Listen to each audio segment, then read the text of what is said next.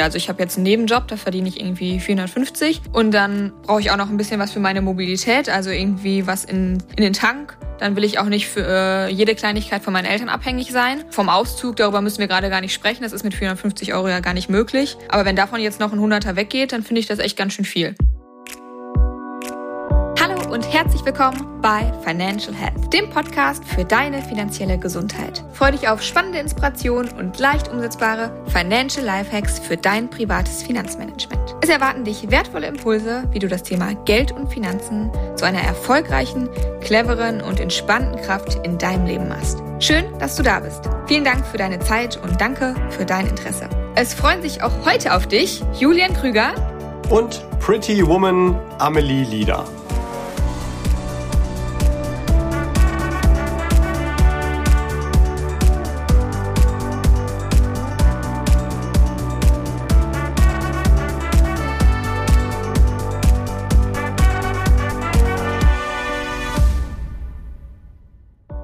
Hallo lieber Julian, hallo lieber Listener.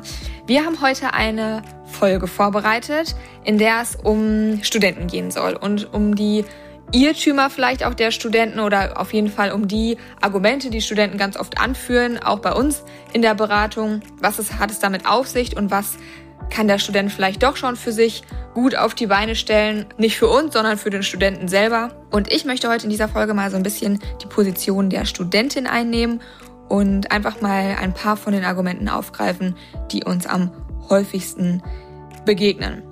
Und vorweg sei gesagt, ganz viele Argumente sind auch erstmal begründet, also ist schon nachzuvollziehen, dass die Argumente angeführt werden. Aber vielleicht wird mit dieser Folge noch der eine oder andere gute Impuls gesetzt, ähm, der auch den Studenten schon gut helfen kann.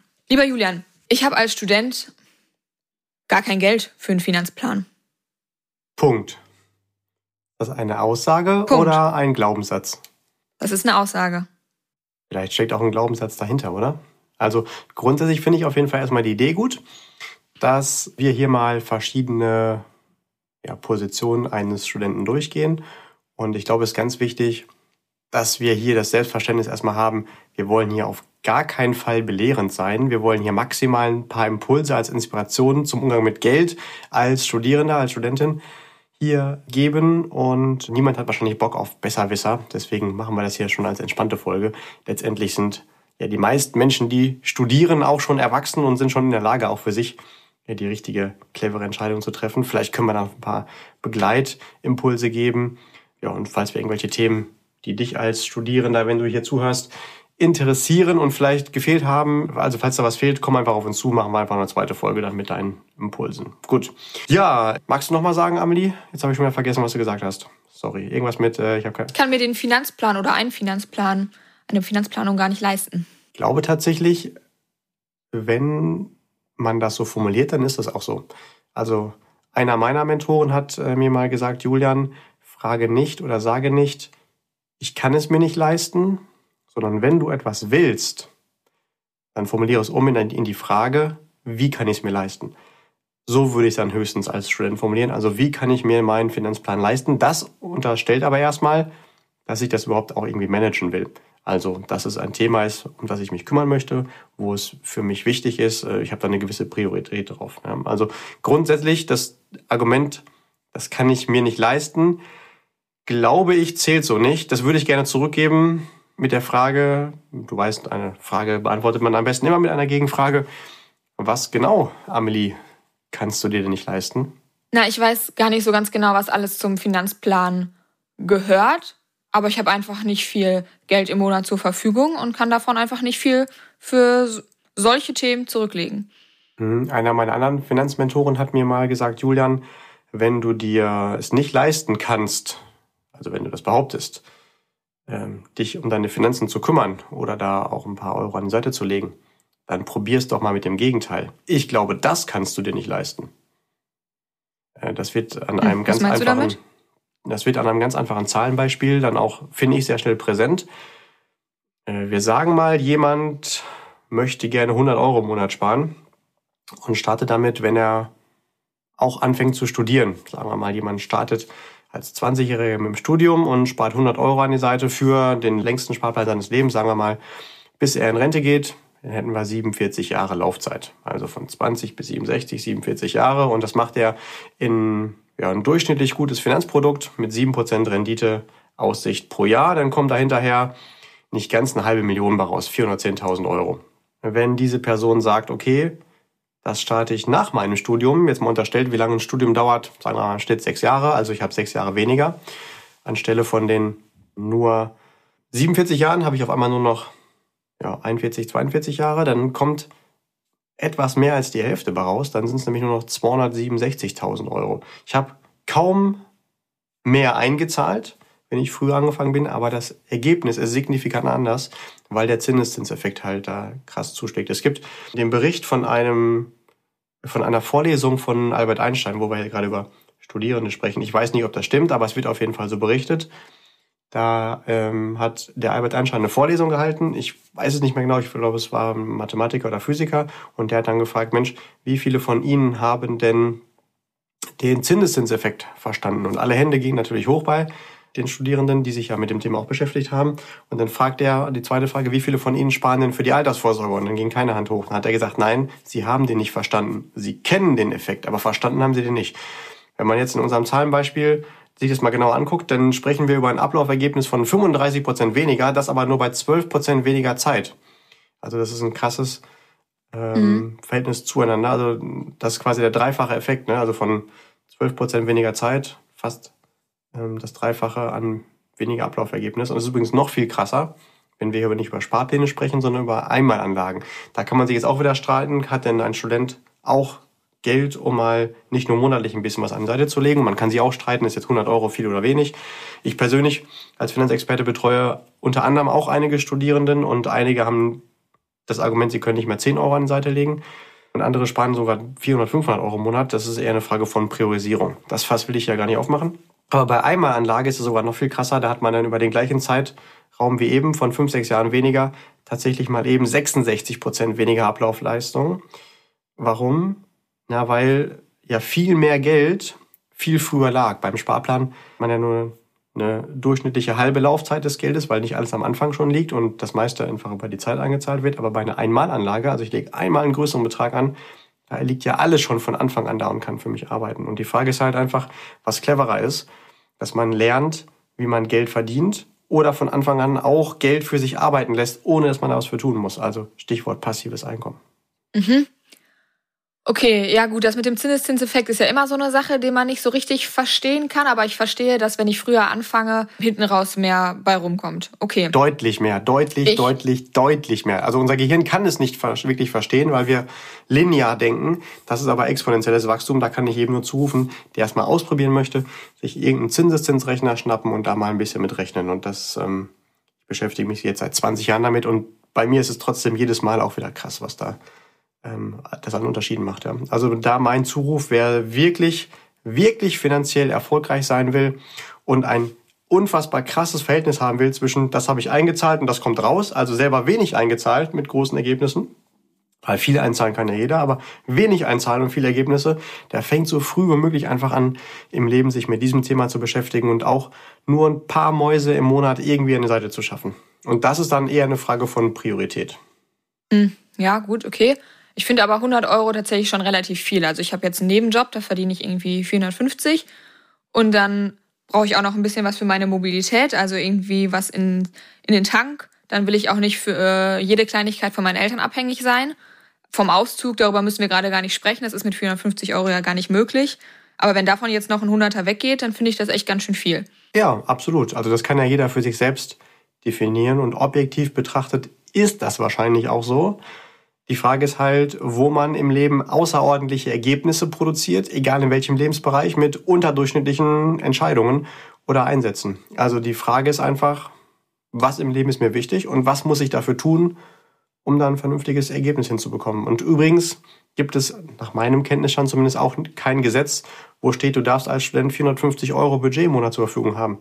Also da darf man sich ja auch fragen, gibt es vielleicht irgendwo die Möglichkeit, noch ein paar Euro extra zu verdienen, vielleicht speziell dann äh, um 10, 15 Jahre früher nicht mehr arbeiten zu müssen, weil man das Geld hat früh für sich arbeiten lassen. Man kann überlegen, zum Beispiel, wo kann ich mir noch einen Nebenjob ermöglichen, der vielleicht sogar auch dafür sorgen kann, und auch dazu gibt es schon eine weitere Podcast-Folge von uns, hör da mal rein, lieber Listener, dass man später sogar noch erfolgreicher im Job ist oder auch schneller überhaupt eine Jobanstellung bekommt, weil man im Nebenjob, parallel zum Studium, vielleicht nicht gerade irgendwo an der Kasse gearbeitet hat, ähm, sondern in dem Bereich, wo man vor, hinterher sowieso arbeiten will und deswegen da auch schon eine gewisse Berufserfahrung dann vorzeigen kann und da ähm, sich abgrenzen kann. Oder dass man irgendwo anders einen Nebenjob gemacht hat, wo man sich speziell weitere Fähigkeiten, Kenntnisse erarbeitet hat, wie zum Beispiel vielleicht sich selbst zu verkaufen, äh, zu präsentieren, in ein anderes Themengebiet einzutauchen, da nochmal Wissen aufzubauen, was einem später weiterhilft. Ähm, das kann ich auf jeden Fall nur äh, befürworten. Und da gibt es ja auch ganz verschiedene Systeme. Mit entweder pauschal bekomme ich ein paar Euro pro Stunde oder ich bekomme eine Vergütung für Ergebnisse, die ich produziert habe und lerne da halt auch immer effizientes Arbeiten und kann mir das vielleicht sogar zeitlich einteilen. Okay, also zum Beispiel auch, weiß ich nicht, ich mache nicht eine geringfügige Beschäftigung, sondern, weiß ich nicht, switche zum Beispiel um auf einen Werkstudentenjob. Ja, zum Beispiel. Ähm, ähm, es gibt unter anderem ganz oft äh, höre ich das bei Studenten den Mythos, man darf nicht mehr als 450 Euro als Student verdienen. Das ist äh, falsch. Du darfst auch 450.000 im Monat verdienen. Natürlich fängt man irgendwann auch an, Steuern zu zahlen. Das ist übrigens auch nicht ab 450 Euro im Monat äh, zu versteuern. Äh, das ist jetzt auch wieder ein anderes Thema, aber sich einfach mit sowas zu beschäftigen, vielleicht auch dann auszutauschen, was da Möglichkeiten gibt. Wie kann ich dementsprechend, wenn ich das denn möchte, relativ einfach, äh, vielleicht sogar berufs- und karrierefördernd, parallel noch Geld dazu verdienen. Und letztendlich mit dieser Geschichte, ähm, ich habe nicht genug Geld, ähm, das ist ja alles relativ, weil es ist ja alles relativ mehr oder weniger Zufall, wie viel reinkommt, also meine Einnahmen und meine Ausgaben sind auch Zufall. Also je nachdem, ob ich jetzt in der einen oder anderen Wohnung lebe oder vielleicht, wenn ich mit dem Auto zur Uni fahre, äh, bei dem einen sind es fünf Kilometer, bei dem anderen sind es 50 Kilometer. Das sind ja alles unterschiedliche Ausgaben und damit alles relativ. Und wir glauben aber, dass das so gesetzt ist. Und genauso ist es aber auch mit den eigenen Finanzen und wofür ich auch immer dann bei Finanzen Geld ausgeben kann oder will, das ist auch relativ. Und wenn ich das einmal im Leben verstanden habe, möglichst früh sogar auch, idealerweise schon als Student oder sogar noch davor, dann steuere ich die Dinge, die mir wichtig sind und sage nicht, oh, die Rahmenbedingungen bestimmen halt das, wohin der Weg so geht.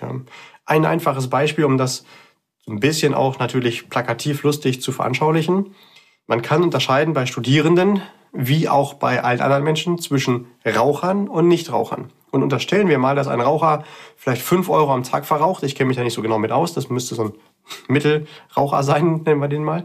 Aber da müsste ja schon jeder Nichtraucher 5 Euro am Tag, also 5 mal 30, 150 Euro im Monat mehr zur Verfügung haben. Also jeder Nichtraucher müsste ja 150 Euro mehr Sparplan haben als ein Raucher. Ist aber auch nicht so, weil das alles relativ ist und man Prioritäten hin und her schiebt. Aber objektiv betrachtet ist es so. Und so ist es mit ganz vielen Dingen im Leben. Da kann man auch relativ, wenn man es mal ein bisschen härter betrachtet, sagen, Reasons or Results oder ein bisschen einfacher auf Deutsch formuliert, kann nicht, wohnt in der Will-nicht-Straße. Also alles das, was du willst, dafür wirst du Wege finden.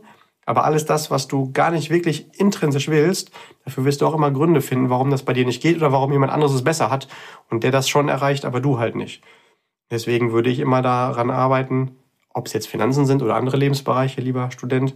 Was willst du und wie kannst du in Eigenverantwortung gehen dass du das möglich machst. Und das wird wahrscheinlich auch nicht von heute auf morgen sein und es wird auch nicht immer leicht sein.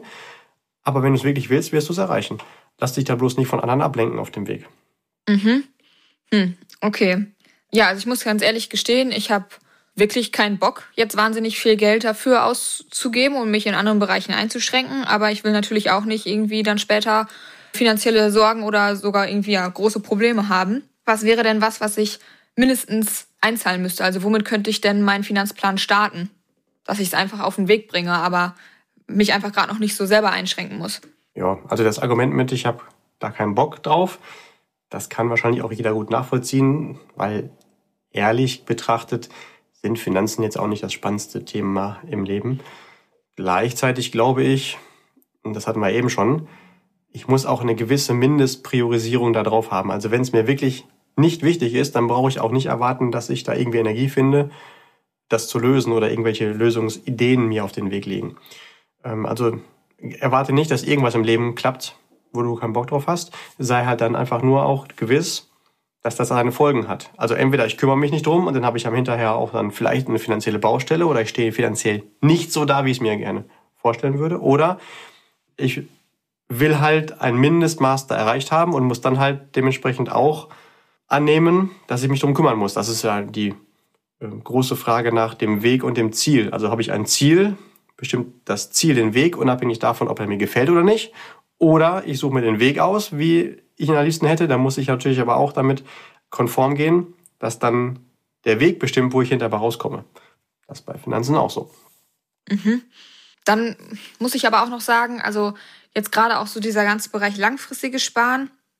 Ich weiß nicht, es ist doch einfach noch so viel Zeit. Ich stehe noch nicht mal im Beruf und ich kann mir das ganze Thema Rente noch gar nicht vorstellen.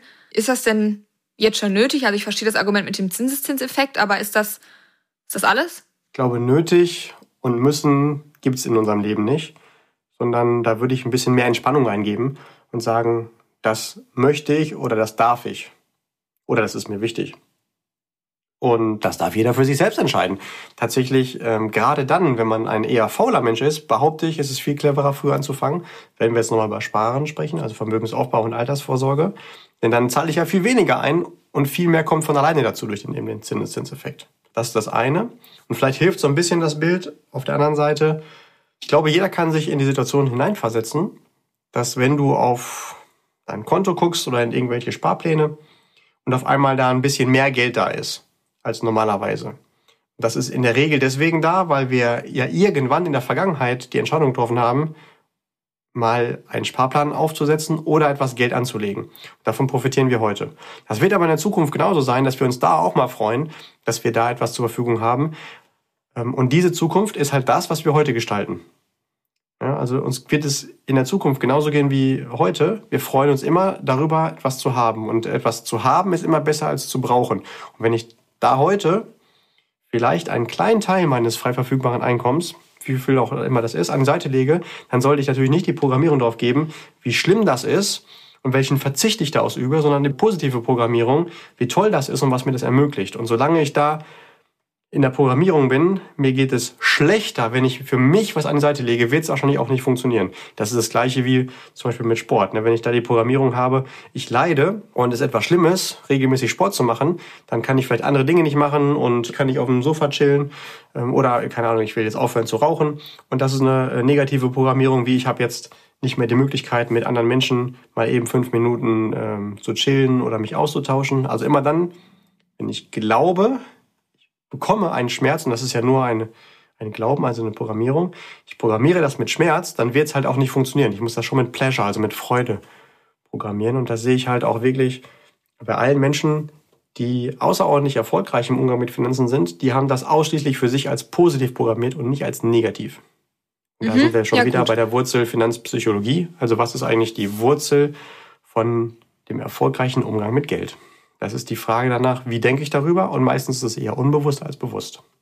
Ja, okay, verstehe ich. Aber ich muss sagen, fällt mir schon schwer, das jetzt komplett positiv für mich ja, zu konnotieren irgendwie. Einfach aus dem Grunde, weil es nicht mein Lieblingsthema ist. Und das wird es wahrscheinlich auch nie werden. Ich habe da einfach keine wahnsinnige Affinität für. Aber gut, das Argument kann ich nachvollziehen. Ich werde jetzt aber trotzdem nicht mein komplettes Geld, was ich im Monat zur Verfügung habe, weiß ich nicht, da in meinen Finanzplan reinstecken. Welche Bereiche würdest du denn sagen, sind die, die jetzt gerade erstmal am wichtigsten sind? Also welche sollte ich für mich jetzt gerade klären. Ja, da als Einstieg, das ist auch ganz wichtig übrigens, dass du nicht dein gesamtes frei verfügbares Geld irgendwie jetzt nur für den Bereich Finanzen ausgibst, sondern da natürlich auch mal im Gleichgewicht bis zu anderen Lebensbereichen. Das macht auch keinen Sinn, dass du sagst, ich mache nie Party, ich gönne mir nicht mal auch mal irgendwie einen leckeren Cappuccino im Café, sondern das muss ausgeglichen sein. Sobald eine Seite deutlich übergewichtet wird, funktioniert es halt nicht. Egal aber welche Seite.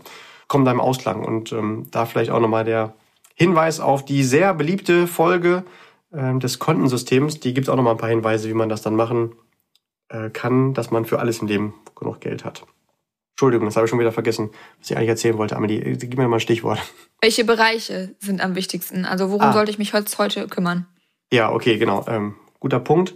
Natürlich gibt es tausende von Dingen, um die du dich im Bereich Finanzen kümmern kannst. Ich glaube, manche sind mehr äh, oder sind wichtiger als andere so zwei, drei Impulse, wo ich als Student wirklich nur ähm, den wirklich liebgemeinten Ratschlag geben kann, da wirklich mal drüber nachzudenken, sind auf jeden Fall, das hatten wir gerade schon, der längste Sparplan des Lebens, was in der Regel die Altersvorsorge ist, um halt diesen krassen Effekt des Zinseszinseffektes auch wirklich für sich zu nutzen und unfassbar geniales Verhältnis zu haben zwischen dem, was ich reingeschmissen habe und was hinterbei rauskommt. Und da ist natürlich auch wichtig, das intelligent zu machen, also nicht irgendwas abzuschließen. Und dann aber auch das so zu machen, dass ich mir gewisse Parameter, die ja wichtig sind, heute auch schon sicher. Also Stichwort Rechnungsgrundlagen und steuerliche Behandlung.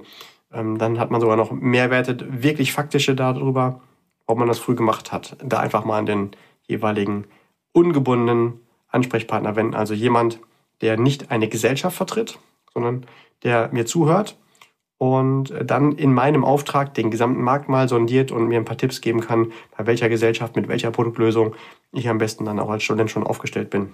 Das ist eine und daran angekoppelt natürlich direkt das Sparen davor, also das Geld, von dem ich vielleicht mal in 10, 20, 30, 40 Jahren was haben möchte, also Vermögensaufbau, da würde ich drüber nachdenken. Und wenn du mich jetzt fragst, in welchem Verhältnis, eigentlich sagt man, das, was ich für Altersvorsorge spare, sollte ich mindestens auch für Vermögensaufbau sparen. Beim Studenten, der vielleicht jetzt noch nicht so einen großen Vermögensschatz aufgebaut hat, kann man auch sagen, ein bisschen mehr Vermögensaufbau als Altersvorsorge. Und gleichzeitig ist es natürlich wieder schade, weil da natürlich wieder weniger Geld bei der Altersvorsorge früh angelegt wird mit diesem fetten Effekt.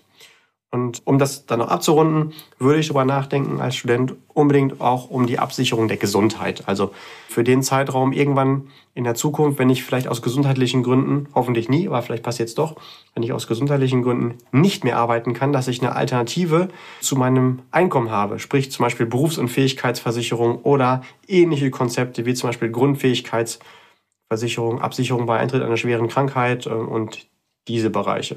Das hat zwei Vorteile wenn ich ja früh mit anfange. Erstens sichere ich mir natürlich ein Leben lang viel günstigeren Beitrag, weil ich viel jünger da reingehe. Und zweitens, wenn ich da reingehe, dann ist es wie bei einer Party, da gibt es einen Türsteher, der guckt erstmal, mit welchem Gesundheitsstatus will ich da rein. Und wenn ich schon zwei Herzinfarkte und drei Schlaganfälle hätte, gehabt habe oder gehabt hätte, dann komme ich da gar nicht mehr rein. Also du sicherst natürlich auch den Gesundheitsstatus. Das würde ich auch machen. Und wirklich nur mit ein paar Euro bist du da schon mal drin. Meinetwegen auch nicht hoch abgesichert, kann man ja später immer noch hochsetzen, aber da muss man die Gesundheitsfragen dann in guten Tarifen nicht erneut ausfüllen. Nur sollte immer eine Mindestabsicherung sein, die mindestens so hoch ist wie das Hartz-IV-Niveau, idealerweise ein bisschen darüber. Denn das Hartz-IV-Niveau in dem Sozialstaat hast du ja immer, da zahlst du keinen Beitrag für. Also eine BU, die irgendwie 400, 500 Euro Absicherung hat, kann man sich darüber streiten, wie die ihre Daseinsberechtigung hat, weil das Niveau, das hast du ja sowieso kostenlos über den Staat abgesichert. Hm, aber ich habe ja noch nicht mal einen Beruf. Wieso soll ich denn eine Berufsunfähigkeitsabsicherung abschließen? Also jetzt nur, weil Gesundheitsstatus und Preis? Was, also was sichere ich denn ja. dann ab? Du sicherst die Fähigkeit ab des spätigen Berufs, späteren Berufs. Ähm, in einer guten BU ist es so, dass immer automatisch der aktuell ausgeübte Beruf abgesichert ist. Am Anfang ist es dann der Student, aber sobald du in deinen Job gehst, ist es auch diese Tätigkeit. Ähm, immer mit der Gefahr, wenn du sagst, okay. ich mache das erst später, dass du vielleicht gar keinen Schutz mehr bekommst, weil du natürlich nicht geplant hast, den Autounfall zu haben oder den Bandscheibenvorfall oder äh, die Allergie festgestellt wird oder auf einmal Schilddrüsenunterfunktion oder diese ganzen komischen Dinge, die natürlich keiner haben will, wir uns auch niemanden wünschen, aber vielleicht trotzdem passieren und man ärgert sich halt dann, dass man es nicht vorher schon gemacht hat. Hast du nie drüber nachgedacht? Dann ist das nicht schlimm. Du hast ja nie die Option gehabt. Aber spätestens jetzt, wo du das hier gehört hast, hast du dich ja schon mal damit beschäftigt und dann wirst du dich ärgern, es nicht früher schon gemacht zu haben.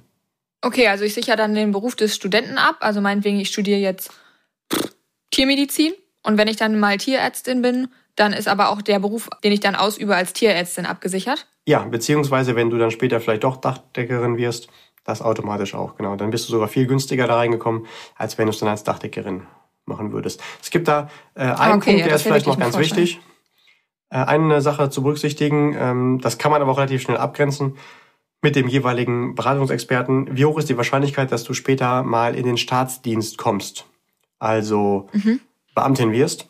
Und dann sollte man von Anfang an natürlich einen Anbieter wählen, der nicht nur einen Berufsunfähigkeitsschutz anbietet, sondern auch einen Dienstunfähigkeitsschutz. Wer das interessiert, einfach mal in unsere Podcast-Folge, das ist sogar eine Doppelfolge zum Thema Beamte und öffentlicher Dienst reinhören. Das gilt bei Berufsunfähigkeiten. Das ist super wichtig, dass man diese Klausel damit drin hat. Das gilt aber auch, wenn du weißt, dass du zum Beispiel später Lehrer wirst oder vielleicht äh, Staatsanwältin oder Richterin für das Thema Krankenversicherung, weil du dann tendenziell eher in einer privaten Krankenversicherung sein wirst. Und auch da ist es wieder so, dass man da nur reinkommt, wenn man noch gesund ist. Und da kann man gerade als Student für bei einigen Anbietern sogar nur ein Euro im Monat seinen Gesundheitsstatus von heute einfrieren und egal was dann passiert, kriegt man später auf jeden Fall diese Absicherung. Das ist unfassbar wertvoll. Mhm. Ja, okay, das ist tatsächlich ein Argument. Das verstehe ich jetzt so im Nachhinein. Dann hast du vorhin irgendwas von Rechnungsgrundlagen gesagt und ich habe keine Ahnung, was das heißt. Ja, ist auch nicht so schlimm. Das berücksichtigt dann tatsächlich dein Berater. Das sind ganz viele verschiedene Voraussetzungen, zum Beispiel für eine Altersvorsorge. Und in der Regel ist es so, das wirst du mit Sicherheit auch schon mal irgendwo gehört haben, dass wenn du zu einem späteren Zeitpunkt einen Vertrag abschließt, zum Beispiel eine geförderte Altersvorsorge, in der Regel ist es so, dass die Bedingungen dann schlechter werden über die Jahre für einen neuen Abschluss. Hast du dir also in der Vergangenheit etwas gesichert, dann kommt bei gleichem Beitrag und sonst konstanten Marktbedingungen trotzdem mehr bei raus und du hast mehr Vorteile. Und diese Vorteile sicherst du dir. Warum ist das so? Weil im Finanzbereich tendenziell alle paar Jahre die neuen Tarife etwas schlechter werden. Das ist nicht wie bei Autos, da ist ja jedes Modell eine coolere Version, dafür aber auch etwas teurer, mhm. sondern äh, bei Finanzprodukten ist es tendenziell so, zumindest fast die letzten 20 Jahre so, hast du es alle paar Jahre später abgeschlossen, kommt schon mal weniger bei raus und ähm, das hast du dir halt dann gesichert. Ja und in guten Tarifen ja, ist halt so. Man muss es einfach nur wissen, diese Spielregel. Aber das Gute ist, in guten Tarifen sicherst du dir das und kannst sogar später den Beitrag noch hochsetzen zu den alten Bedingungen. Nicht in jedem, aber auch das ist wieder etwas, worauf dein individueller, ungebundener Finanzberater achtet, wenn er dir einen Tarif empfiehlt, weil er den gesamten Markt für dich verglichen hat. Und das ist der Vorteil, dass du jemanden hast, der ganz viele Dinge berücksichtigt, von denen du noch nicht mal weißt, dass sie entscheidungsrelevant sind. Mhm. Hm. Hm. Ja, gut, okay. Aber ich werde irgendwie das Gefühl auch nicht so richtig los, dass das einfach nur, dass mir das einfach nur gesagt wird, damit an mir Geld verdient wird. Tatsächlich ja, ist das auch so. Diejenigen, die dir das vermitteln und diejenigen, die das Produkt herstellen, die verdienen da Geld mit. Die Frage ist jetzt nur, will ich das vermeiden, dass jemand anderes was davon hat? Weil dann sollte ich am besten auch ab morgen keine Lebensmittel mehr kaufen, weil diejenigen, die die herstellen, verdienen ja auch Geld damit und diejenigen, ähm, die es mir verkaufen. Die Frage ist halt nur, wer hat den größeren Vorteil? Also nur weil ich nicht will, dass jemand damit Geld verdient, dass ich esse, kann man sich in Frage stellen, ob ich dann deswegen das Essen einstelle. Und äh, ähnliches ist bei Finanzprodukten auch so. Ja, da verdient jemand Geld damit, aber wo liegt der größere Vorteil? Und wenn wir jetzt in dem Beispiel von vorhin zum Beispiel beim Sparplan über einen Vorteil von zum Beispiel 100.000 Euro mehr sprechen, ist ja die Frage, ist das okay, dass jemand anderes auch ein paar Euro damit verdient hat? Die Alternative ist ja, es nicht zu tun. Und das ist eigentlich keine Alternative. Also ist nicht schlimm, ja, gut, dass okay. irgendjemand das stimmt ein bisschen. Mhm. Ja. Aber ich habe da auch noch mal mit meinen Kommilitonen gesprochen, auch mit meinen Eltern, und die haben auch mhm. gesagt, ach, warte doch damit noch, ähm, warum denn heute, warum denn irgendwie übers Knie brechen? Und von meinen Kommilitonen zum Beispiel hat auch noch keiner einen Finanzplan. Ja, okay, äh, da fallen mir spontan zwei Impulse ein. Also erstens ist das ja auch erstmal okay, weil jeder darf das ja für sich selbst entscheiden, aber Meistens sind Ratschläge von anderen ja auch eher Totschläge. Und wenn du jemanden fragst, dann wirst du von dem wahrscheinlich nicht die Empfehlung bekommen, die für deine Situation die passende ist, sondern es ist eher eine äh, Rechtfertigung für die eigene Situation. Das heißt, frage ich jemanden, einen Kommilitonen, der keinen Sparplan hat, dann wird er wohl nicht sagen, ja, das solltest du auf jeden Fall tun. Ähm, das ist wie wenn du mich fragst, ob du einen Hund haben solltest. Da werde ich immer sagen, ja, wenn die Rahmenbedingungen irgendwie passen, mach das, weil das eine echte Bereicherung für das Leben ist. Aber das sage ich deswegen, weil ich auch den Aquino, äh, den unfassbar tollen Hund habe und nicht, weil ich Meerschweinchen züchte. Und so ist das halt da auch. Und wenn du deine Eltern fragst und die das vielleicht auch erst später im Leben gemacht haben oder vielleicht auch gar nicht, dann werden die auch als Rechtfertigung für diese Entscheidung dir den Tipp geben, ach, mach das mal lieber nicht. Das heißt, wahrscheinlich ist die einzige Person, die wirklich die richtige Entscheidung für sich treffen kann, immer die Person selbst in ihrem Leben und nicht andere. Es geht nur darum, sich verschiedene Impulse vielleicht anzuhören. Ich würde aber auch immer unterscheiden zwischen, ist das jemand, dessen Expertise das ist oder nicht. Also wenn ich Bauchschmerzen habe, dann kann ich natürlich einmal meinen Nachbarn fragen und einen Arzt. Die Frage ist aber, bewerte ich diese beiden Antworten dann gleich, was die mir empfehlen, was zu tun ist?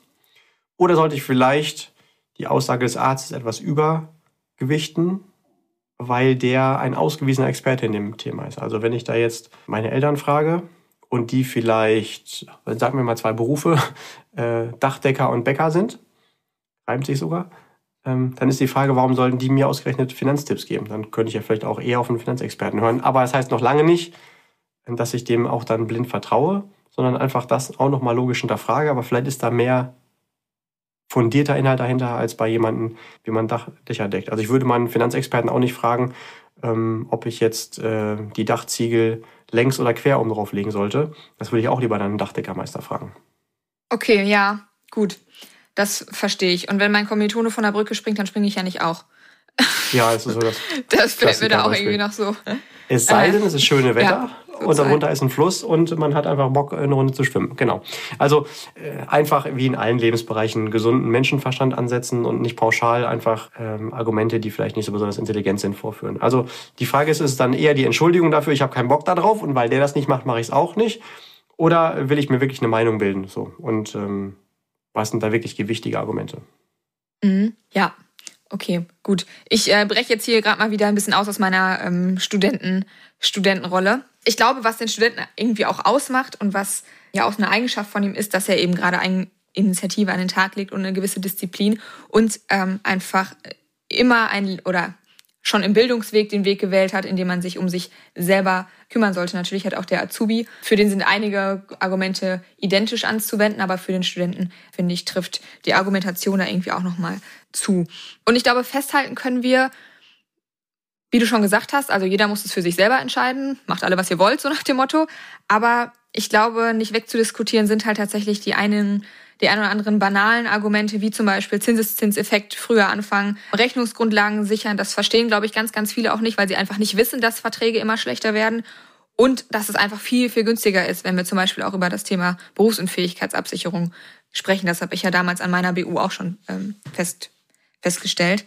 Ich glaube, das sind einfach viele, viele sehr, sehr sinnvolle Punkte, über die jeder Student in diesem Fall einfach mal nachdenken darf und für sich überlegen darf, will ich die für mich nutzen oder eben nicht. Absolut. Und gleichzeitig geht es halt nicht darum, jemand will mich da belehren, sondern jeder darf für sich seine eigenen Wege planen. Und tatsächlich ist es ein bisschen ja auch so, wir leben unser Leben vorwärts, aber verstehen tun wir es rückwirkend. Und vielleicht hilft manchmal auch die Frage, Mensch, wenn ich jetzt als 70, 80, 100-jähriges Ich mir rückwirkend einen Tipp für heute für mein Handeln geben würde, wie würde das denn ausfallen? Also, dass ich einfach schon versuche, in diese Metaebene zu gehen, also aus, als weises Ich, welchen Tipp würde ich mir heute geben und würde ich es bereuen, das eine oder andere getan zu haben? Was ist immer die schlimmere Entscheidung?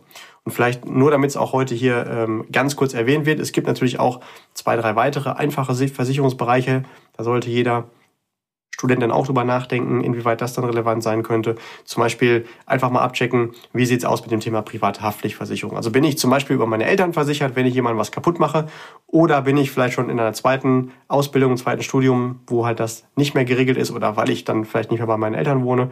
Das kostet 40 Euro im Jahr, also drei Euro im Monat, das sollte wohl jeder hinkriegen. Ich sollte, wenn ich eine eigene Wohnung habe, als Student überlegen, ist mir eine Hausratversicherung wichtig. Also wenn es brennt oder ich einen Leitungswasserschaden habe oder einen Einbruchdiebstahl, wenn meine Sachen verschwunden sind und wenn ich als Student ein Auto habe, wie kann ich das absichern und vor allen Dingen auch beim Vergleich von vielen verschiedenen Anbietern, wo kann ich das möglichst günstig machen, dass ich vielleicht das Geld, was ich da einspare, weil ich es eben nicht bei dem Willi um die Ecke gemacht habe, weil meine Eltern da schon immer gewesen sind, sondern weil ich verglichen habe, alleine die Einsparung kann ich ja schon wieder für den Vermögensaufbau, für die Altersvorsorge, für die BU nutzen. Also solche Geschichten. Wirklich mal intelligent mit Geld umgehen. Mhm. Ja, okay. Das ist doch ein schönes Schlusswort. An dieser Stelle ist Vorlesungsende und Zeit für die Verabschiedung. Julian, ich übergebe an dich. Ja, sehr gerne. Dann schließe ich mit unseren Worten wie in fast jeder Folge. Keep growing and stay healthy, especially financially. Deine Amelie. Und dein Julian. Wir hören uns in der nächsten Folge und solltest du ein paar ähm, Mehrwerte für dich aus dieser Folge als Studierender gewonnen haben, dann schick doch die Folge gerne einfach als Link, zum Beispiel über einen Messenger, weiter an deine anderen Kommilitonen. In dem Sinne, wir hören uns.